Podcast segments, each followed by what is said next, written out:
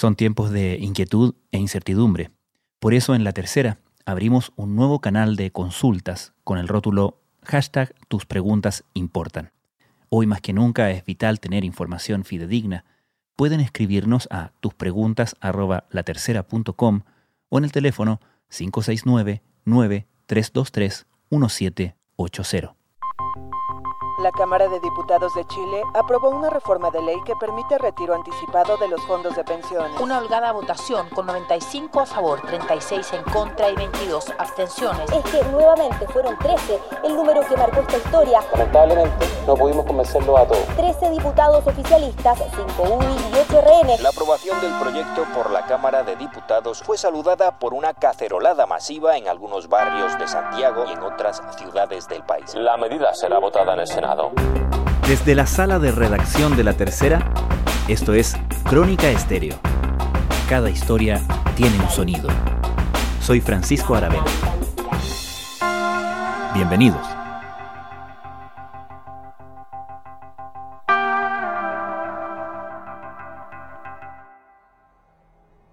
Corresponde votar en particular el proyecto de reforma constitucional iniciado en mociones refundidas que modifica la Carta Fundamental para incorporar como parte del derecho a la seguridad social la facultad de los afiliados a un sistema de capitalización individual de retirar parte de sus fondos previsionales durante la vigencia de un estado de excepción constitucional de catástrofe. El miércoles, en la Cámara de Diputados, el gobierno de Sebastián Piñera anotó su derrota política más sonada dentro de una administración particularmente cuesta arriba. En votación. El artículo principal del proyecto que permite el retiro del 10% de los fondos previsionales fue aprobado, sumando los votos de 13 parlamentarios de la alianza oficialista Chile Vamos. Ahí está entonces el resultado con 95 votos a favor, 36 en contra y 22 abstenciones. Se aprueba en definitiva este proyecto de retiro del 10% eh, de los fondos de previsión en la votación en particular. Escuchemos el ambiente al interior de la sala de la Cámara de Diputados y Diputadas.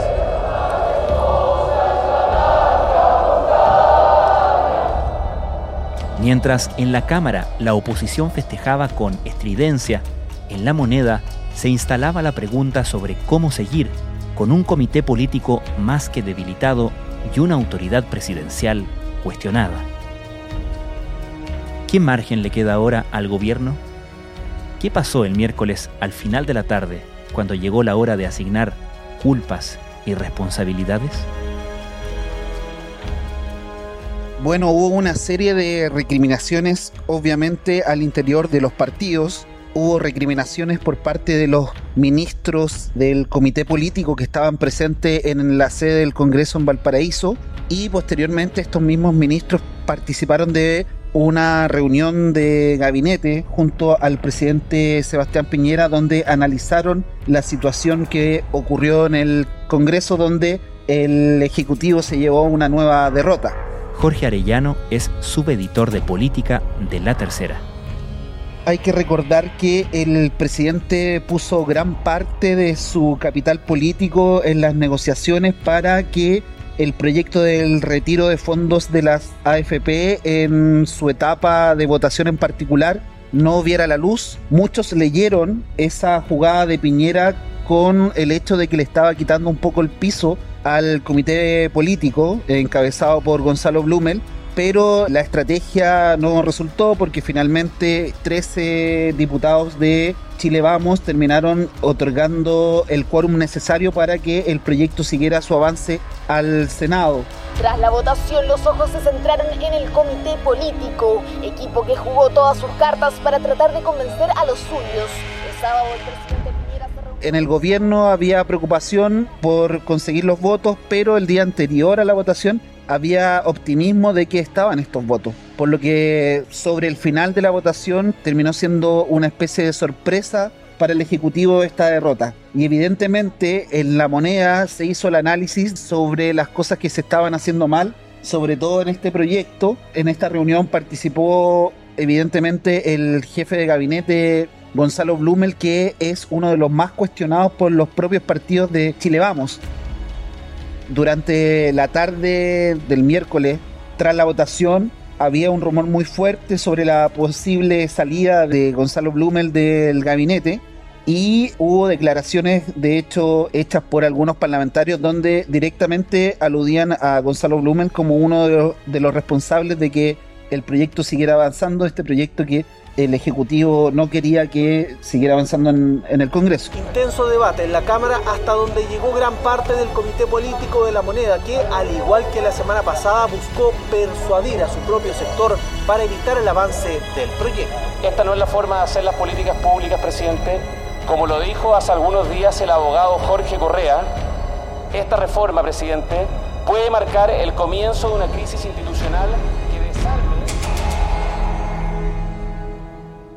Y en ese sentido uno podría pensar o asumir que Blumel también va a actuar un poco como fusible, ¿no? Porque claramente aquí el fracaso va más allá del propio ministro del Interior, ¿no?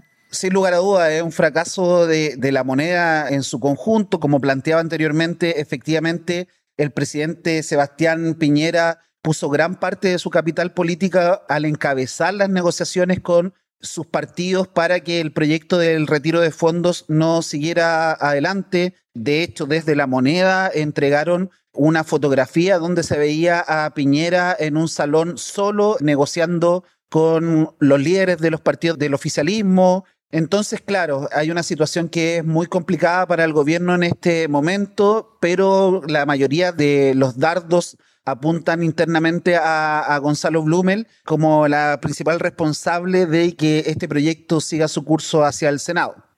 Efectivamente, trabajamos muy intensamente junto al equipo, al ministro de Hacienda, al ministro de Desarrollo Social, la ministra del Trabajo, el ministro secretario general de, de la Presidencia y todo el equipo de gobierno para poder convencer a nuestra coalición. Lamentablemente, lamentablemente, no pudimos convencerlo a todos.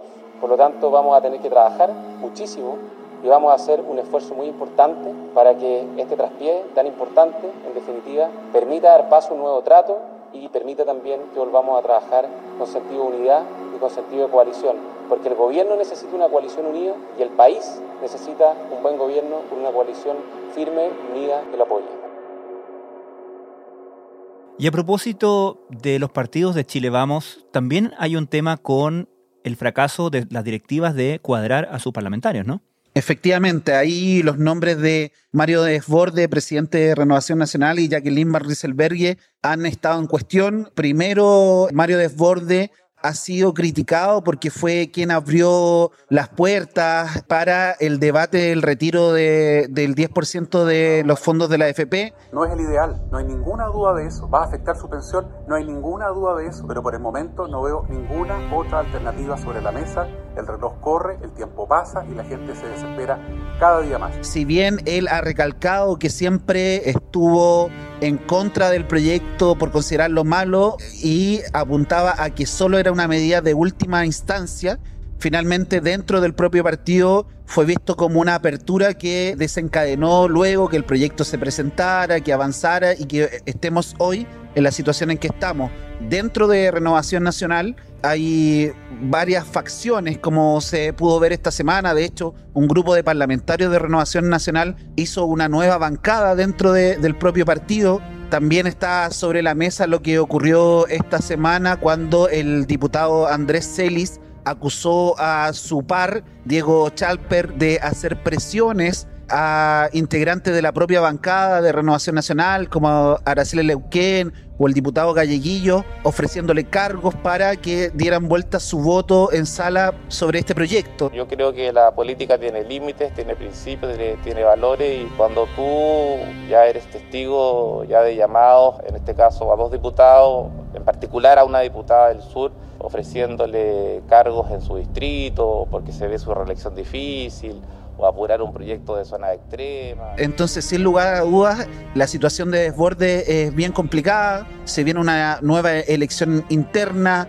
donde ya hay varios que han planteado que quisieran competirle, como el propio senador Andrés Alamán, el propio Diego Chalper. Por otro lado, tenemos el caso de Jacqueline Van Rieselberghe, que tampoco pudo alinear a sus parlamentarios en la Cámara de Diputados la noche del miércoles, después de la votación, la Comisión Política de la UDI determinó que los cinco diputados que votaron a favor, en particular del proyecto de retiro de pensiones, pasaran al Tribunal Supremo. Se plantea ahí como una opción que pueda salir de ese Tribunal Supremo que estos parlamentarios no puedan volver a ser candidatos de ese partido y se le está generando complicaciones internas porque, por ejemplo, el senador Iván Moreira, quien tiene que votar ahora el proyecto en el Senado, dijo que no estaba dispuesto a recibir presiones por parte de su partido y dejó ahí en duda su posible continuidad en la colectividad. Porque usted comprenderá que debieran debieran haber hecho lo siguiente. Votan los senadores y después si quieren ir al Tribunal Supremo que no corresponde van, pero lo hacen antes. ¿Qué es lo que es eso? ¿Presión? Eso es una amenaza. ¿Cómo podemos sopesar en todo esto, en la crisis de Chile Vamos y en este tema en particular, el rol del alcalde Joaquín Lavín, que no perdamos de vista que sigue siendo la figura política mejor evaluada en las encuestas? a lo largo de todo el espectro político. Joaquín Lavín, en su participación en televisión el miércoles mismo, había calificado mal las medidas anunciadas por el presidente Piñera y de hecho se le ha criticado bastante la posición que ha tomado o que no ha tomado en todo esto. El miércoles tras la votación que se dio en la Cámara de Diputados, varios parlamentarios de Chile Vamos apuntaron a declaraciones que había hecho un poco antes el alcalde Joaquín Lavín, donde planteó, por ejemplo, que el nuevo proyecto de para ayudar a la clase media presentado por el presidente Piñera y que buscaba de alguna manera contener los votos de su coalición era malo directamente. Lo encuentro malo porque efectivamente aquí tengo mi pizarrita, después lo hablaremos, deja gente afuera. Entonces, mientras no me expliquen cómo metemos a esa gente, no me gusta.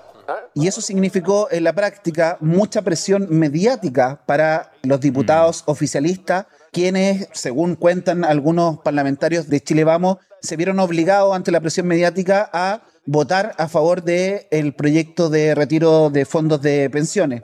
Efectivamente, varios están pidiendo que la BIN tenga una postura mucho más alineada con la coalición de gobierno, pero también sobre la mesa está que es la figura mejor evaluada hoy en día de, del oficialismo y por lo tanto tiene ciertas libertades que otras figuras del oficialismo no pueden tener. Entonces ahí hay una encrucijada que no han podido resolver fundamentalmente desde la directiva de la UDI, donde sienten que sus declaraciones ayudaron en parte a que el proyecto avanzara, pero tampoco pueden salir a pegarle a su principal figura y la que tiene más proyección para tener continuidad en el gobierno. A propósito de la presión mediática y la presión ambiente y cómo el tema se ha instalado en la ciudadanía, ¿qué opciones tiene el gobierno ahora de tratar de detener este proyecto en el Senado? Porque entiendo que los senadores de oposición ya están alineados, ¿no? Sí, hay que ser claros con que la oposición en esta pasada ha visto como una oportunidad de unidad este proyecto. Hay que decir que varios de los parlamentarios de la oposición habían señalado hasta un poco antes de que el proyecto se pusiera en votación que era un mal proyecto. En la oposición todos de momento apoyarían el proyecto, incluso algunos que tenían dudas de dar el sí a la iniciativa esta jornada se definieron. Pero hoy en día los 24 senadores de la oposición, incluyendo los independientes, están alineados para votar a favor de este proyecto cuando la próxima semana ya debiese votarse en la sala de la Cámara Alta. La chance que tiene el gobierno, si uno lo ve hoy en día, es alta. Lo que tiene que hacer es alinear a sus senadores oficialistas para que rechacen el proyecto. Como decía, la oposición tiene 24 votos y por quórum se requieren de 26 votos para que el proyecto siga avanzando. Es decir, se requieren de dos senadores oficialistas para que el proyecto continúe. Hoy en día, consultados por distintos medios, hay cinco senadores que están en veremos o en reflexión o que todavía no definen su voto y que van a terminar siendo claves para que este proyecto avance o no. Es el caso de José Miguel Durana, de Juan Castro, de David Sandoval, de Iván Moreira y de Manuel José Osandón. La clase media necesita con mayúscula ayuda directa. Y si no llega esa ayuda, el gobierno se expone a no mantener los votos en el Senado. Como última opción, una vez que se hayan agotado todas las alternativas anteriores, habrá que analizar en esa última instancia las opciones y las posibilidades de concurrir a ver qué pasa con los recursos de la FP. Lo que tiene que hacer el gobierno es tratar de que cuatro de esos cinco votos no vayan a aprobar el proyecto y siga su tramitación. Estos senadores han dicho hasta el momento que continúan en reflexión, que están esperando que el gobierno haga nuevos gestos en ayuda a la ciudadanía, a la clase media. Iván Moreira, como lo señalábamos, ya señaló que no quería recibir presiones de su partido. No hemos escuchado todavía la voz de Manuel José Osandón, quien está recién volviendo de una hospitalización luego que se conociera que dio por segunda vez positivo para un test de COVID-19. Si bien esta etapa todavía no está perdida. En el gobierno tienen una nueva chance, que es vetar el proyecto una vez que este sea aprobado. Se habló en algún momento de la opción de recurrir al Tribunal Constitucional, pero el ministro Gonzalo Blumel dijo que quizás esa no era la, no era la mejor eh, instancia, puesto que esto, al no ser un proyecto de ley, sino una reforma constitucional, era mucho más complicada de que tuviese una buena acogida en ese tribunal. Supongo que ahí la pregunta abierta es qué evaluación hará del piso político que tiene el gobierno en términos de cómo se ha instalado el tema en la discusión pública, ¿no? Tras el consejo de gabinete que se dio el miércoles en la noche, la vocera de gobierno, Carla Rubilar, se hizo cargo de esta popularidad que tiene en estos momentos el proyecto de retiro de fondos. Y como estamos tremendamente convencidos de que este es un proyecto que puede ser popular, pero que no es correcto, que no es justo y que el día de mañana nuestros pensionados actuales y los futuros pensionados pueden verse severamente afectados, es que tenemos la tranquilidad, la convicción de que todo lo que hemos hecho, lo único que ha buscado es poder entregar los antecedentes sobre la mesa para que nuestros parlamentarios tomen las mejores decisiones pensando en el bien del país.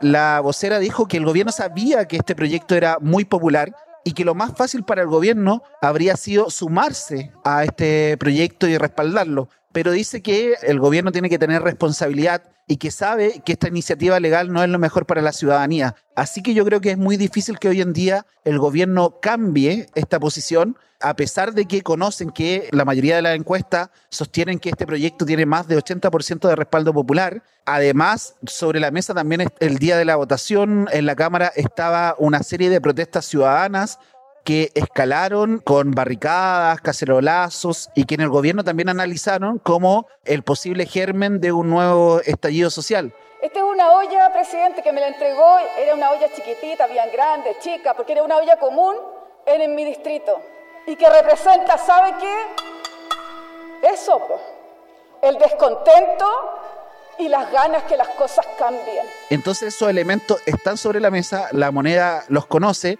pero creo que es muy difícil hoy en día que el gobierno y el presidente Piñera den un paso atrás y terminen respaldando este proyecto, porque ellos siguen considerando que es una mala iniciativa y que va a perjudicar en el largo plazo a la ciudadanía. Son imágenes de Antofagasta, de Valparaíso, de Santiago Centro, las que estamos revisando a continuación, cacerolazos que nos llegan desde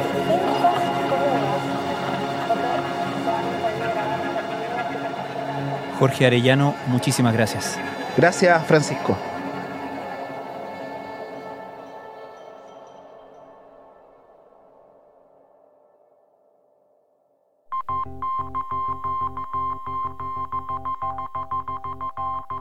Crónica Estéreo es un podcast de La Tercera.